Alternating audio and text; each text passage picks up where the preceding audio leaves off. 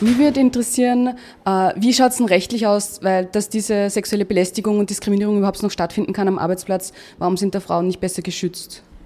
Das eine ist einmal, dass neben der, der Juristerei, also neben den Normen, die der Gesetzgeber äh, festgelegt hat, das natürlich alles verboten ist und man das alles nicht machen darf.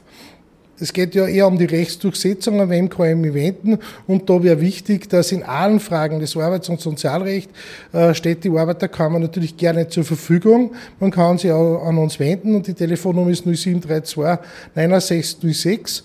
Und dann wird mit dem Mitglied besprochen, nach der telefonischen Erstauskunft, ob man da weitere Maßnahmen braucht. Dann kommt das persönliche Gespräch zu einem persönlichen Termin und dort wird dann die weitere Vorgangsweise, Vorgangsweise äh, festgelegt.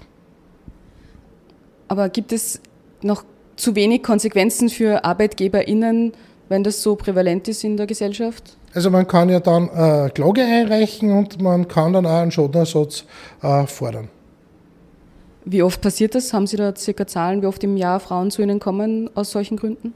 Ja, es ist regelmäßig so, aber wir werden jetzt selber nicht spoilern, weil wir machen nächste Woche die Leistungsbilanz und da werden wir die genauen Zahlen vorlegen, aber es ist äh, öfters, als was man glaubt, wo Kolleginnen und Kollegen wegen sexueller Diskriminierung sich an die Arbeiterkammer wenden. Und eins möchte ich nur ergänzen, natürlich war es auch wichtig, dass man sich, sofern ein Betriebsrat im Unternehmen errichtet ist, dass man sich an den Betriebsrat wendet.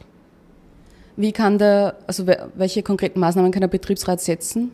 Der kann zum Beispiel den Vorgesetzten darauf ansprechen. Man kann auch schauen, dass man der Person einen Spiegel vorhält und dem sagt, hey Freund, das ist unerwünscht, das wollen wir in unserem Unternehmen haben, äh, haben bevor man zum Beispiel dann zum Personalchef oder zur Geschäftsführung dann geht, damit man äh, das de facto im Kleinen noch unterbinden kann und diese Sachen als nicht zeitgemäß dann beendet werden.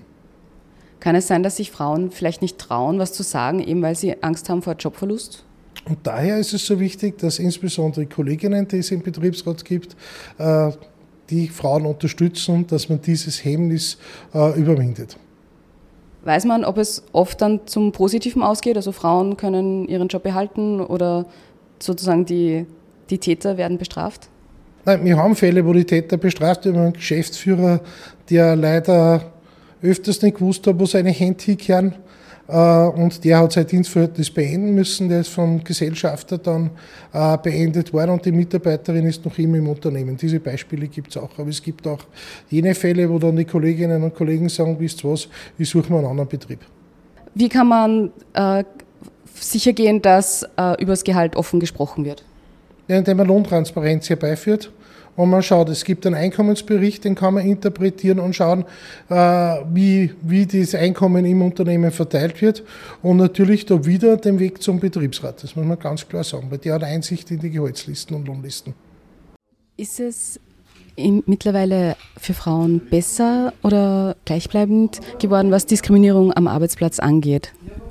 Also besser ist es sicher nicht geworden. Ich glaube nicht. Also die Frauen, die Frauen trauen sich halt jetzt leichter, mal, mal auch was zu melden und mal, mal was zu sagen, aber ich glaube grundsätzlich ist es überhaupt nicht besser geworden. Das ist immer noch gleich. Wenn eine Frau ein Kind kriegt, dann wird schon abgestempelt, dann kann sie schon immer diese Position oder was er, er, erarbeiten, weil sie fällt ja aus und dann gehen ihr die Jahre ab und, das, und dann kriegt sie einfach diese Möglichkeit nicht mehr und das ist einfach eine Diskriminierung für mich.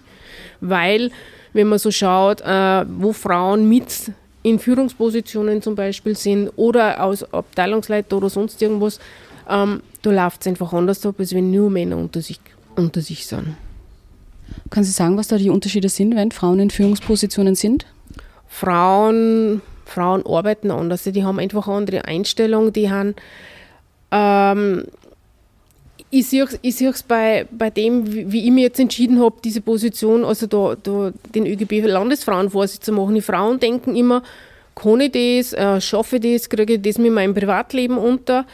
Die haben viel feinfühliger, was das so geht. Und die Männer sagen, ja, ich mache das und fertig aus und da fährt der Zug drüber und da, da geht, auch, da, da geht einfach, ähm, wie soll ich sagen, die fahren wirklich über alles drüber. Also es ist jetzt nicht, nicht negativ behaftet, aber die machen es halt einfach. Und eine Frau denkt halt einfach fünfmal drüber nach, schaffe ich das, kriege ich das hin, wie schaffe ich das mit meinen Kindern und das alles. Und durch das haben Frauen denken anders wie Männer. Sollte man es dann schaffen, dass auch Männer drüber nachdenken, wie sie Familie und Arbeit unter einen Hut bringen können? Ganz dringendst, unbedingt, das war ganz, ganz wichtig. Und da haben wir halt einfach immer noch dieses Problem, dass die Männer mehr Geld verdienen, dass es viele halt gar nicht leisten können, dass der Mann in Karenz zu Hause bleibt und, und die Frau geht dann arbeiten und wir haben einfach immer noch dieses, dieses leidige Rollenbild, die Frau kriegt die Kinder und bleibt zu Hause, macht dann auch die, die Pflege zu den Angehörigen daheim und durch das ist die Frau immer abgestempelt. Ein Mann darf das selten machen, dass, also es werden immer mehr, die wo in Karenz gehen, aber Pflege zu Hause von den Eltern oder, oder Schwiegereltern oder Großeltern, das ist einfach Kehrarbeit und das ist Sache der Frau. Das ist immer nur das, das ursprüngliche Rollenbild da bei uns. Und wie kann man jetzt diese Rollenbilder aufbrechen? Tja, das ist die Frage. Da fällt mir jetzt auch im Endeffekt nichts ein, aber es gehört einfach mehr.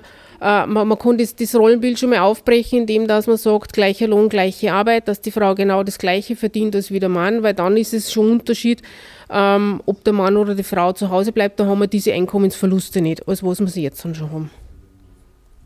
Und wie kann es äh, sichergestellt werden, dass der gleiche Lohn herrscht? Weil eigentlich vom Gesetz her wäre es eigentlich vorgesehen, dass für die gleiche Arbeit der gleiche Lohn gegeben wird.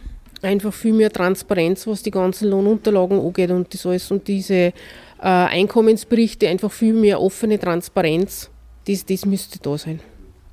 Und woran, warum fehlt es an dieser Transparenz? Wollen ArbeitgeberInnen da nicht drüber reden, aber oder dürf, darf man nicht über das Gehalt sprechen?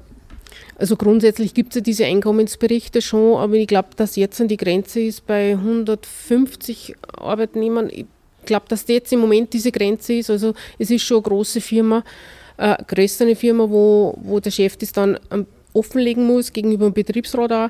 Und was halt alles drunter ist, ähm, da ist einfach immer nur Stillschweigen sollen sich dann die ArbeitnehmerInnen untereinander auch austauschen? Sollen Frauen einfach beim männlichen Kollegen nachfragen, hey, was verdienst du? Es war halt eigentlich einmal ganz lustig, wenn man das macht, denke ich mal. Aber ich, ich weiß nicht, wie, wie dann darauf reagiert wird, ob, dann, ob man dann wirklich äh, die Wahrheit sagt oder ob man dann wieder in, in dem Klischee drinnen ist, was wüssten du als Frau wissen, was ich verdiene, weil du bringst ja sowieso nicht die Leistung, was ich mache. Wie kann jetzt die Arbeiterkammer Frauen dabei unterstützen, für Gleichberechtigung am Arbeitsplatz zu sorgen? Einfach, dass sie unterstützend da ist für die ganzen Belange der Frauen, wenn sie Fragen haben und, und einer einfach Auskunft geben und Hilfestellung geben, dass sie sich trauen, auch im Betrieb einfach mal was zu sagen eben, eben, dass sie den Weg überhaupt zur Arbeiterkammer sucht, zum Beratungsgespräch und daraus ergibt sich dann die Möglichkeit, ob die Arbeiterkammer ihr hilft, eben durch die Beratungsgespräche eine Klage oder, oder sowas zu machen gegenüber der Firma. Können Sie sagen, wie erfolgreich das dann ist, wenn die Arbeiterkammer klagt?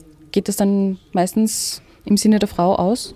Also zum Großteil glaube ich schon, dass es für die Frau dann gut ausgeht, weil es sind ja dann Sachen, wieder mal an die Öffentlichkeit gebracht worden, was sonst eigentlich nur verschwiegen wird. Und je öfter die Frauen was sagen, desto mehr wird das ja dann oft in der Öffentlichkeit zur Rede.